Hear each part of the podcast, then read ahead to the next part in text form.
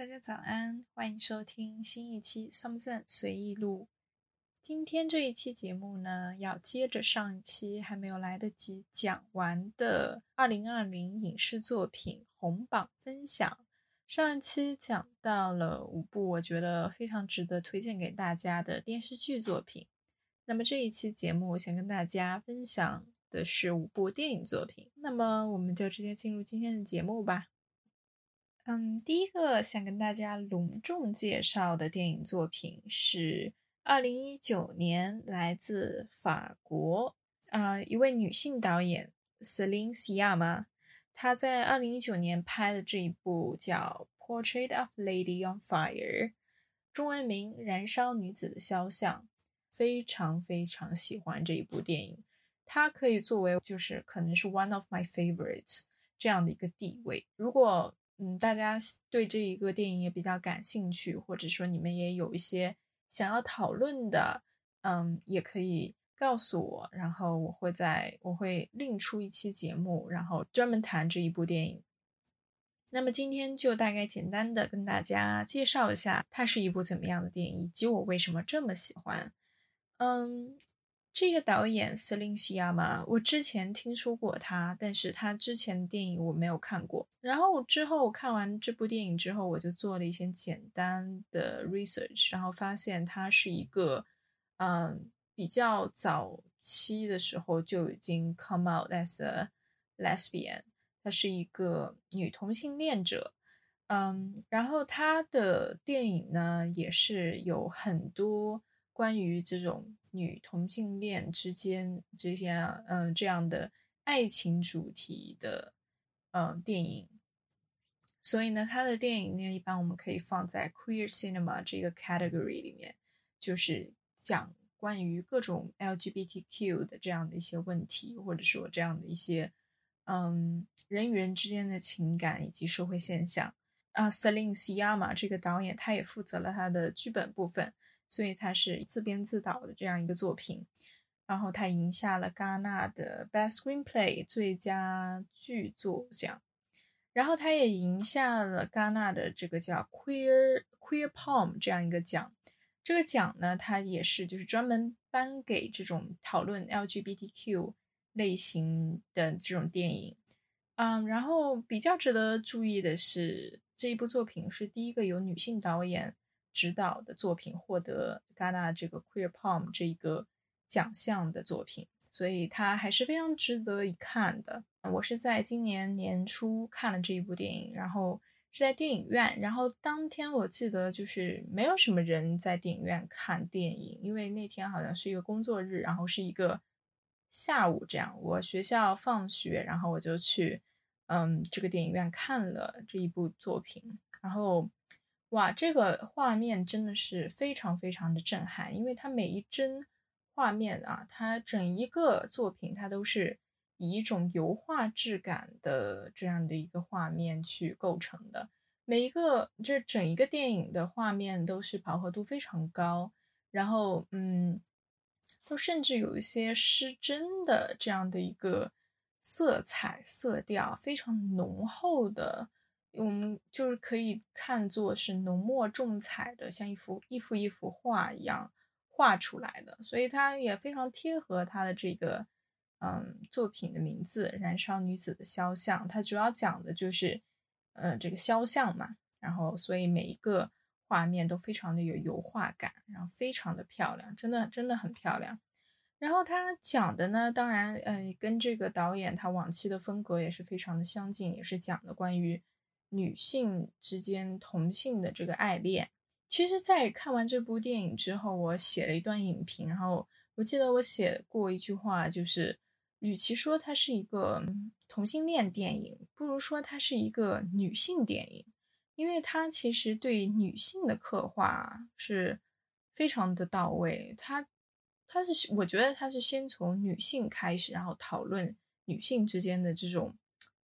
以苦难为开端的一些感情发展，它是从一个女性的视角去看着女性，然后它在这整部电影当中，我觉得非常非常让人印象深刻的就是她女性的凝视，他的每一个画面，他的每一个镜头都是，嗯，非常亲密的。他对他呃镜头下的这些女演员，都是有一种疼惜，甚至或者说同情以及共情这样的一个很温暖的镜头。它，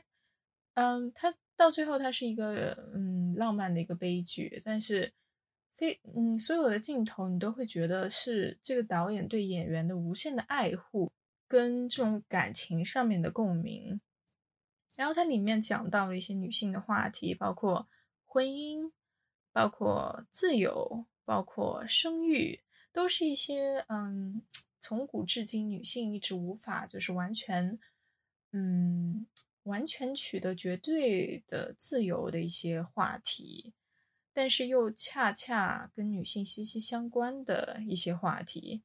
然后嗯，从情节从剧本来看啊，它是它的剧本还是蛮简单的。如果就这样介绍的话，它其实就是讲的是一位法国的嗯伯爵夫人的女儿，就算是一个贵族阶层嘛。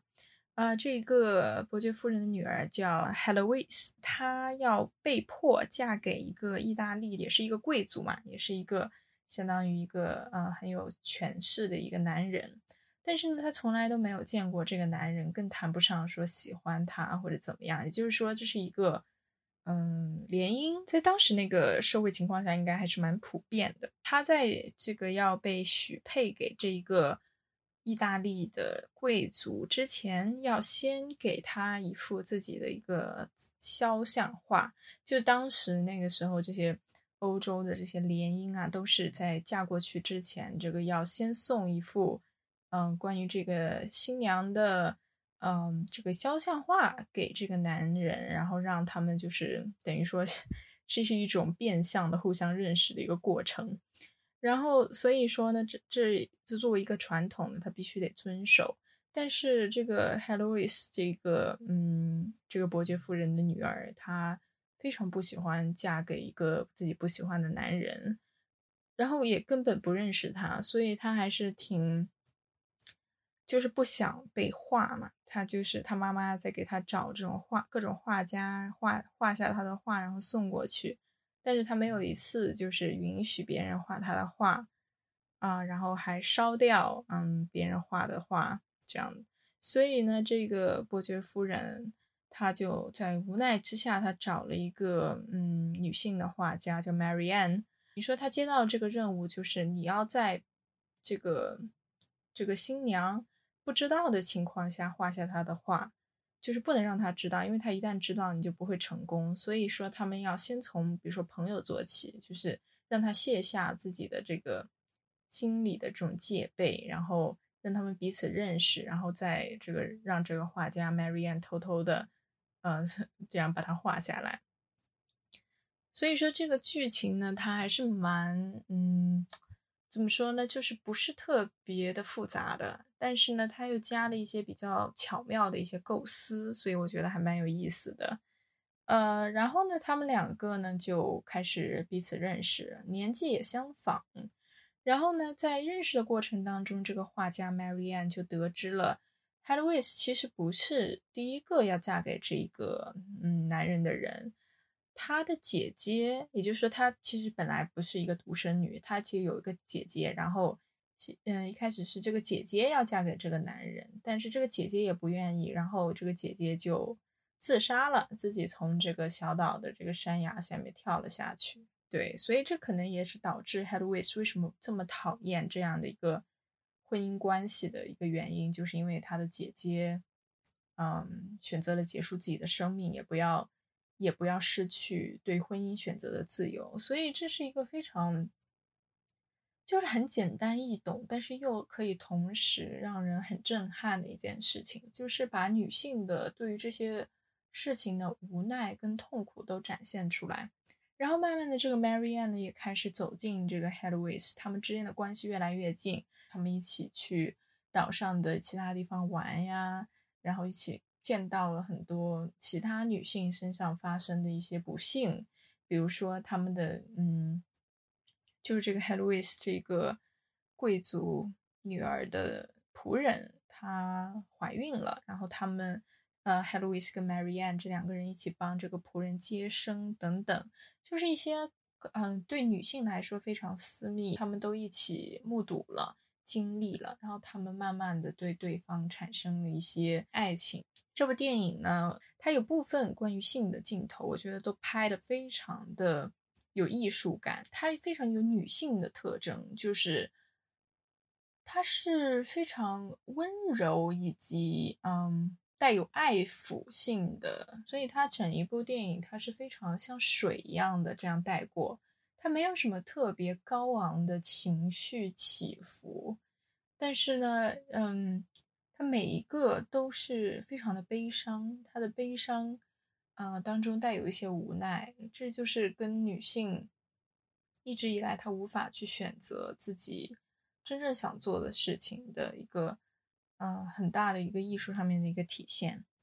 然后，呃，我记得这个电影印印象让我最深刻的画面，也是这个电影的这个 poster 它的海报的那个画面，就是。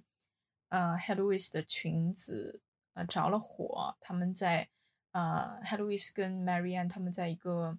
仪式，他们那里特有的这样一个 bonfire 的这种仪式上面，然后她的裙子着了火，然后嗯，Marianne 把这个这幅画画了下来，所以嗯，那是一个就是让人很震撼的镜头，就是你可以去慢慢的去回味他想表达的意思，他。想表达的情感，我觉得它是一个非常非常有深度的作品。然后，嗯，影片的最后，当然他们是得分开，然后海路易斯得去嫁人。他最后的结局就是他生了孩子，然后也过着这种贵族的生活。影片的结尾呢，他们是在一个音乐厅又见面了，然后音乐厅正放着嗯一首歌，这首歌呢是这首音乐是 Marianne 之前弹给 h 路易斯听过的。然后他们之间，呃 h e l o i s 没有看到 Marianne，但是 Marianne 看到了 h e l o i s 他们之间就隔着一个在这个左边，一个在右边，他们隔着这个，呃，整个观众席。然后 Marianne 镜头跟着 Marianne 的这个，呃，眼神看向了 h e l o i s 然后 h e l o i s 的眼睛流下了眼泪。我觉得，哇，真的那部电影，我，嗯，有好几次都流泪了。然后。就是那种流泪，不是那种就是你他故意要来感动你的那种那种被骗的泪水，他是真的就是你呃很难在那个时候不去跟他感同身受的一些嗯一些很让人感动的瞬间，所以我觉得这是一个非常很深情的一部电影。然后讲一些嗯电影之外的一些事情吧，嗯，这个电影的女主角。就是这个女演员叫 Adele Haenel，然后她呢曾经是这个导演 Celine Sciamma 的女朋友，他们两个都是呃，就是都是 come out as lesbian。他们呃在在拍这个《燃烧女子的肖像》之前，他们已经和平分手了。然后在这部作品再次合作，也是会引起就是很多的关注，就是关注他们之间的这种 personal relationship。然后我回去回顾这部电影的时候，我就发现，就这个镜头对于这个女演员，对于这个这个角色的一些刻画，真的是非常，他是有一种那种情人的感觉在里面的，他是非常爱她的，就是整一个画面你能感受到的，就是把她的所有的美都捕捉了下来，所以我觉得那是一个非常亲密的，非常。距离非常近的一个一次这种影视上面的体验，对我觉得这是一个很巧妙的这种展现的方式，所以我非常大力推荐给大家去看这一部作品《Portrait of Lady on Fire》燃烧女子的肖像。第二部想给大家推荐的电影叫《大佛普拉斯》，它是一个来自台湾，二零一七年黄信尧导演执导的作品。它其实是改编自这个黄信尧导演，他之前拍了一个叫《大佛》的短片，然后，呃，作为一个他的这种怎么说呢，一个一个加长的版本，他叫他在后面在大佛后面加了一个 plus，然后这样音译过来就是普拉斯，所以这个电影的名字。还是蛮有意思的，叫《大佛普拉斯》。嗯，它是一个这种黑色喜剧加讽刺这样类型的一个电影。我特别喜欢，就是看这种有点讽刺内容在里面的一些 dark comedy。但是呢，这个电影还有一个特别的呢，就是它又加了一点这种悬疑的犯罪的元素，所以对它整个这种类型都很满足我的。我对电影的一个 preference，所以我当时看的时候，我就觉得特别喜欢。嗯，这个也是我在年初，今年年初大概那个时候看的。我当时看完，我把它直接放在了我，我就直接呃发了一条这个影评，我就说它绝对能够在近五年的这个华语电影排行榜的 top five，绝对有《大佛普拉斯》。我就直接发了一条这样的影评，真的，我是 I I mean it，我真的觉得它真的能排在近五年华语影视上面的 top five。它是一个很有创意的一个作品，它的讽刺非常非常的尖酸，它的尖酸中它就带有这种对现实的这种剖析，毫不留情的对现实残酷现实的描述。啊，以及对于社会阶层，呃，不同社会阶层的人的生活的一些非常强烈的对比。他，呃，黄信尧很聪明的在电影里面巧妙的运用了色彩这一个很重要的元素。他把这个不同的阶层的世界分成了黑白和彩色的去区分开来，所以这是一个非常直接、非常直观的这种区分的方式。呃，在这个作品当中呢，有两个阶层是比较嗯显著的，一个就是我们说的上等阶层，就是一个企业的一个董事长，他是这一个被观察的对象，他在电影里面是一个被监视、被观察的对象，但是他同时又是一个掌握着权力和金钱的人。然后另外一个部分呢是黑白的，这个黑白的部分呢属于两个。我们说下等阶层的人，比如说一个是一个拾荒者，一个是这一个企业的门卫，然后他们两个呢就通过他们这个董事长的行车记录仪去看、去监视或者说去窥视这个上上层阶级人士的色彩斑斓的生活。所以说，透过这一个行车记录仪。我们行车记录仪外的人是在黑白世界当中，但是行车记录仪里面是色彩斑斓的世界，所以这是一个非常非常带有讽刺意味的事情。就是这个色彩斑斓的世界里面其实是非常肮脏的，因为这个董事长做着一些杀人的，呃，这种勾当，然后他又婚内出轨等等，他是一个行迹非常嗯不正不端正的一个人。不道德的这样一个角色，然后呢，这个这两个下层阶级生活在黑白世界的人，却非常向往这种色彩斑斓的世界，哪怕它非常的肮脏，它非常的，嗯，这种非常充斥着这种欲望，啊，所以它讽刺的就是这种，嗯，非常不公平，或者说，嗯，非常无味，这个乏味的这种。下层阶级和非常嗯物欲横流的上层阶级社会，然后他就是以这种小人物的视角，所以我们所有的观众都被放在了跟这个小人物同样的视角去观察这个有钱人这个董事长的他的生活，所以他又带有一种我们说这种偷窥带来的这种快感，然后又又有种这种窥视别人。生活当中秘密的这种事情，因为他最后他是，呃，杀了一个人，然后他把这个人埋在了这个佛像里，所以他可能又有一种就是讽刺宗教宗教活动就比较腐败的宗教活动的这样的一个事情，因为宗教我们说，嗯，都是把它比较圣洁化的，把它神化的，但是呢，他这座佛这尊佛像的下面就藏着一个尸体，是一个。被欲望操控的一个世界，所以连这种宗教都被这种欲望操控了。所以这社会其实是他想讽刺的就是这个社会的一些官商勾结、肮脏的一些事情。啊，它里面有一句台词我印象非常深刻，就是啊，他说：“社会常说公平正义，但在他们的生命中并没有这四个字。毕竟他们连捧饭碗都没有力气了，哪里还有空去说这四个字呢？”所以它是一个非常无奈，然后无力的一个作品。我们看的这种黑白、这种彩色，这种好像是在用一种幽默的方式去嘲讽他们，但是呢，却又很无力去改变这个社会现状。所以，嗯，这部电影它是一个嗯非常呃客观去刻画人性的一部非常优秀的作品，推荐给大家。二零一七年的大佛普拉斯导演黄信尧。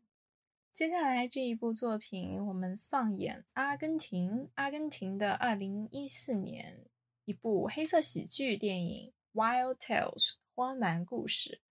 嗯，对我真的非常喜欢黑色喜剧的各种作品，因为它呢，就是我特别喜欢，嗯，这些导演用作品去讽刺这一个社会现象。其实我。同时，我也特别喜欢各种西班牙语的电影作品。西班牙语的电影作品都有一个相同的特点，就是它，它非常的直接，就是它有很多暴力，它有很多血腥甚至恶心的镜头。但是它所有的这些给人这种视觉感官的刺激背后，都是一些关于人性的讨论和思考。呃，就像在这部电影里面，它有很多关于复仇。的主题，关于暴力的镜头，关于一些你想不通他为什么要这么做，但是他就是把一些很丑恶的行为展露在你眼前的一些镜头。他是在这个八十第八十七届奥斯卡这个金像奖里面提名了这个 Best Foreign Language Film，就是最佳外语片的一个提名。我觉得它就是一个非常批判性很强、非常辛辣甚至戏谑的这样的一个作品，非常推荐，非常推荐。它，呃，也是一个很有深度，然后很有特点、很可爱。就是它，我说它可爱是它非常有创意，它很有新意。一个很大的一个特点就是它的结构，它是由六个看似没有关联的小故事组成的，每个故事它都有一个主题。比如说政商勾结、官僚主义，或者嗯社会经济不平等、权力滥用 （power abuse），还有婚姻以及性别上面的不平等的等等种种这种社会的丑恶的现象组成的。所以每一个故事它都会有自己的一个嗯很明确的一个主题，然后进行展开。然后他整一部电影，他都把这个人性当中的动物性特征展现的很明确，所以呃，之前看到有人点评说，它就是一个动物世界，因为嗯，人其实本来它就是有自己的一个动物性在里面，这相当于是人的一种本性。当他在这种很极端的情况下，或者自己控制不住自己情绪的情况下。他就会把他的本性放出来，然后因为本性使然，导致他去做一些让我们看上去毫无逻辑，甚至呃有一些搞笑或者说嗯无法理解的一些行为。但其实这都是在我们人的最内心最深处一直在隐藏着的动物性，我们的本性。呃，然后我嗯，就挑其中一个来讲吧。让我印象最深刻的这六个当中的一个故事是关于路怒的 （road rage）。它就是讲的是两个司机，他们在一个没有其他人、荒无人烟的一个公路上面相遇了。然后他们两个因为路怒，然后大家就开始。呃，你不让我，我不让你，然后最后两个人都想置对方于死地。其实它本来它的开端是一个非常非常非常简单或者根本没有恶意的一件事，就是两个人特别无聊在路上，然后就突然就开始了这种这种你死我活的这种情况。所以当时你会感觉好像看着挺无厘头的，但是你又能想象到就是。这就是人的本性，人的本性就是在无聊当中，你就想搞事情，然后你就想，就是你碰到一个让你看不顺眼的人，但是你觉得好像你在方向盘后面，好像你的四周有这个窗户、有车门给你保护着，好像对方伤害不到自己。但是其实到最后，他们两个没有一个活得下来，就是他们都迫切的想。置对方于死地，然后就愈演愈烈。差不多每个故事就是像这样的架构，都是小故事、小故事，但是它里面讲的其实是有很深的寓意的，非常推荐给大家。Wild Tales 荒蛮故事。才录到第四个作品，我发现我已经差不多 run out of time 了，那我得快速的把最后两个，我尽量快速的总结。OK。那么第四部作品是《The Curious Case of Benjamin Button》，美国二零零八年 David Fincher 拍的一部 fantasy romance drama film，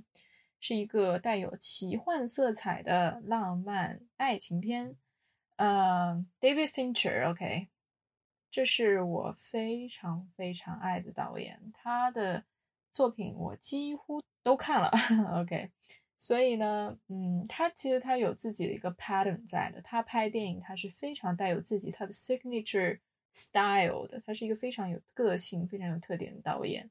当然，这一部作品呢，算是我觉得他少数里面比较例外的一部。它是一个非常浪漫的故事。嗯，他 feature 的这个角色就叫 Benjamin Button。然后他为什么有奇幻？就是因为这个人他是。呃，逆龄生长的，就是他生出来的时候是一个大家觉得他是一个怪胎、一个怪物，要把他扔掉的一个这样的长相。因为他生出来的时候长得像一个老人，他的皮肤是皱巴巴的，然后，然后他所有的身体机能都是非常衰退的，就感觉他，呃，就是已经步入老老年生活了。他的亲生妈妈在生产下他之后就去世了，然后他的。他的爸爸，嗯，本来是打算了结他的生命的，因为感觉看到了一个怪兽。但是因为答应了他的妈妈，呃，要嗯留下他，所以呢，他就把他啊扔到了人家的门口。然后这个户人家其实是一个养老院，它里面都是老人，所以呢，Benjamin Button 呢就被这一户人家的一个一个黑人女佣所收养。然后，嗯，他就在这样一个老人院里成长，跟所有的老人，他就感觉跟他们就好像都是一家人，因为他一直，他小时候就是一个老人的样子。但是呢，让大家没有想到的是，他越长越年轻。然后他本来是一个老头，然后也不会走路，呃，只能坐轮椅，然后站不直，然后说话慢慢吞吞。但是他后来他就越来越，他都能健步如飞的行走，然后让大家看就特别惊讶，嗯，然后最后他就嗯，他就出海，他去经历一些他的人生，啊，然后他就遇到了他其实，呃，他遇到的这个女孩是在他出海之前就认识了，但那个女孩她是一个正常的女孩，她是不是逆龄生长的？她当时就是一个小女孩的样子。他们初次相见的时候，嗯，Benjamin Button 已经是一个，那个时候他们两个可能岁数差不了多少，但是 Benjamin Button 看到的是一个年轻的小女孩，这个小女孩看到的是一个老年的爷爷，对他们其实年纪差不多，嗯，然后嗯，这个 Benjamin Button 就出海了，出海之后他也遇到了很多女人，嗯，爱上了一些。但是呢，他最后他还是忘不了这一个小时候相见的这个小女孩，叫 Daisy Fuller。然后 Daisy Fuller 呢，也一直嗯爱着 Benjamin Button。他们两个在 Benjamin Button 这个出海的这一段啊路途当中，也是一直在嗯 Benjamin 一直在给他寄这种明信片，所以他们一直保持着这种单方面的书信来往。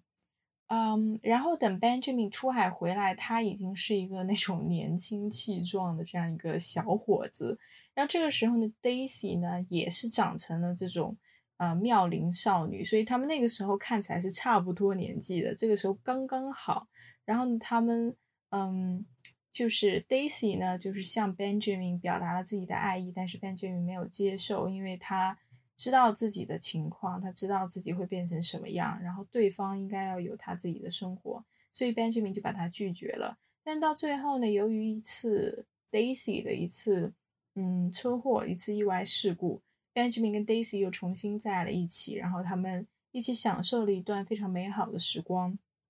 他们也生了孩子，生了一个女儿。但是呢，Benjamin 没有嗯看着女儿长大，他。在嗯生下来女儿不久之后呢，他就离开了这一对母女。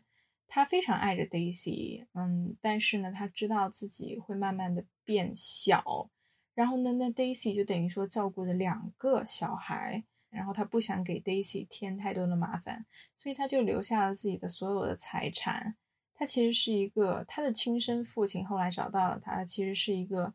呃，纽扣的这样一个生产大生产家，这也是他的 last name，他的姓 Button 的来源。他是他家是生产纽扣，然后他就继承了他爸爸给他留下的这一部这一笔财产。但是到最后呢，Daisy 变老了，狗狗在叫，不好意思啊。到最后，我先等它叫完吧。Daisy 是已经变老了，然后他最后在这个。老人院找到了 Benjamin，然后那个时候他已经是一个宝宝了，但是 Daisy 还是一直在照顾着他，一直照顾到 Benjamin 去世了。所以这是一个非常非常感人的一段故事。它讲了不仅关于爱情，也关于时间，关于衰老，关于人在不同时候的一些变化。嗯，它是一个非常非常 well made 的一个作品，非常质量非常高，演员演技太到位了，他的表演。Brad Pitt、Kate Blanchett，哇，这两个人，嗯，非常厉害，特别是 Brad Pitt。对，《The Curious Case of Benjamin Button》最后一部作品，终于到了最后啦！希望大家 bear with me，let's get through this，OK？最后一部《Catch Me If You Can》，二零零二年的美国电影，导演 Steven Spielberg，《猫鼠游戏》。啊，这部电影应该算是非常非常经典了，应该是我所有这上集下集这个红榜分享里面最经典的作品。它的类型是一个 biographical crime，它是有真人真事的一个犯罪片。嗯，它的这个真人呢，就是啊，这个人叫 Frank Abagnale，啊，这个人他是真实存在的。然后他之前他是一个嗯。相当于他是一嗯一个叫 co artist 的这样一个人 co artist 就是一个怎么说呢？就是他其实就是个骗子啊。从一开始他是一个他就是假装他是一个 pilot，就是一起驾驶飞机的这样一个飞行员，因为他当时觉得这个飞行员很酷啊，然后有很多女孩会就是很多空姐可以认识很多空姐，然后。当一堆空姐围着一个飞行员这样走在机场的时候，他觉得哇，好酷，就是这种虚荣心就爆发。然后他说，一开始他的这个骗局是来自于他想要呃，for check，就是他伪造这个银行的支票去骗钱啊，在银行骗钱，所以他真的是一个犯罪奇才。他就自己伪造那些支票，非常的逼真啊。然后呃，在伪造很多支票，骗了好多好多。好多 million 的钱之后呢，他就他就去帮助 FBI 的这个 Financial Fraud Department，就是这个叫什么财政诈骗部门，他去帮助他们，嗯，抓其他的这种，嗯，这种 check forger，就是伪造支票的人。所以他到最后，他成为了这个 FBI 他们的一员，啊，然后也，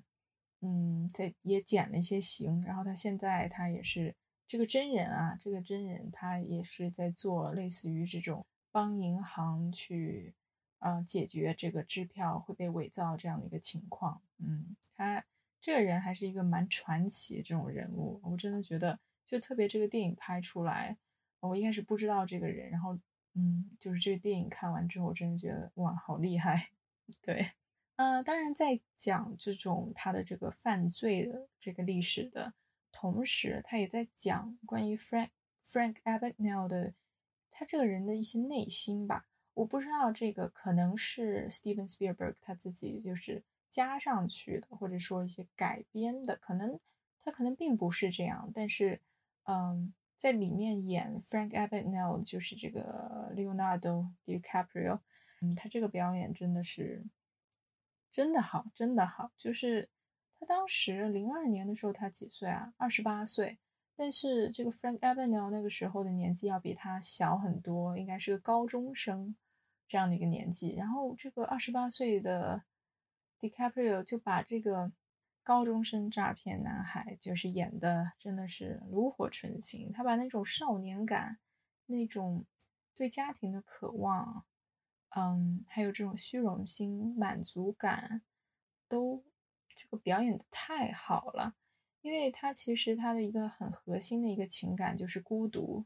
他是一个很渴望美满家庭的孩子，因为他的家庭原来是很美满的，嗯，但是由于很多的一些其他的关系，他妈妈就离开了他爸爸，啊，然后就，但他无法接受这一点，因为他之前的家庭太完美了，然后他非常他是一个非常爱他的家庭的一个男孩子，然后当他的爸爸妈妈离离婚了之后。就是他无法接受这一点，然后他还经常让他爸爸再去追回他妈妈，还把自己骗来的钱给他爸爸买了辆车，让他去啊，让他去这个重新赢回妈妈的芳心，因为他觉得他妈妈离开他爸爸是因为他爸爸没有赚足够多的钱，所以他其实有这种逃避现实的这一点在里面。他为了去逃避这个现实，他只能去编很多的谎话，让他自己。逼迫他自己生活在这种谎言当中，呃，以帮助他去逃避事实的残酷。所以他其实他就生活在自己营造出来这个谎言世界里。他没有朋友，他很孤独。他呃，因为他的这个他赚来的这些钱，骗来的这些钱，他吸引了很多女生。但是真的就是他无法填补自己内心的孤独，他是一个空壳。他最后被抓住的场景是在一个圣诞节。他从法国一路逃回了美国，然后目睹了他他母亲新的家庭。他有他的又生了一个女儿，他有爱她的丈夫。看到里面是这么温暖的、和谐的一家人，然后他自己在这个寒风中被一堆警车围住，然后他最后很无奈的，但是又自愿的跟警察、跟 FBI 走了，因为他不想让他母亲看到他这一面。所以他，嗯，其实还是一个非常孤独的孩子，还是一个非常缺爱的、非常渴望家庭的孩子。所以到最后，他这个被抓住的这一个场景是让人非常印象深刻的，嗯。然后在这个这部电影里面，还有另外一个非常重要的角色，是由 Tom Hanks 饰演的一个 FBI agent，然后他专门负责抓呃 DiCaprio 饰演的这个 Frank Abagnale，就他们两个之间就是。互相这个使劲，然后一个想抓，一个想逃，嗯，然后在在被抓之前的前几个圣诞节呢，嗯，Frank Abagnale 他就打了个电话给这个 FBI agent，等于说他们两个在这种互相不信任的这样的一个条件下面通话，然后这个 Tom Hanks 演饰演的这个 agent 他就对这个对这个骗子说，You have no one to call to。就是因为你没有人，没有其他人能打电话了，所以你才打给我，是因为你很孤独。然后他就把这个骗子的这个心声说了出来，然后 DiCaprio 饰演的这个骗子就马上挂断了电话。所以其实他等于说，Tom Hanks 演的这个 agent 是最了解他的人，所以他们之间其实这种亦敌亦友的关系是非常理解他的。所以这也是为什么最后他们两个能够一起配合，然后把他，嗯，就是把这个 Frank Abagnale 就是雇到了这个 FBI 去跟他们工作。所以它是一个还是一个蛮，嗯，很触动人心的一个电影。它不仅仅是关于记录纪实，它更是，嗯，剖析了一个孩子的内心，以至于然后他为什么会，嗯，去选择活在谎言里。所以这个这部电影非常经典了，嗯，然后如果你没有看过的话，非常推荐你看《Catch Me If You Can》猫鼠游戏。不知不觉又讲了四十多分钟，非常抱歉大家，我下次会尽量尽量一定再尽量的去缩减我们的时间。然后，嗯，如果你一直耐心的听完到现在呢非常感谢。上一集如果没有听的话欢迎你再回到上一集听。对谢谢大家收听 something 随意录我们下期见。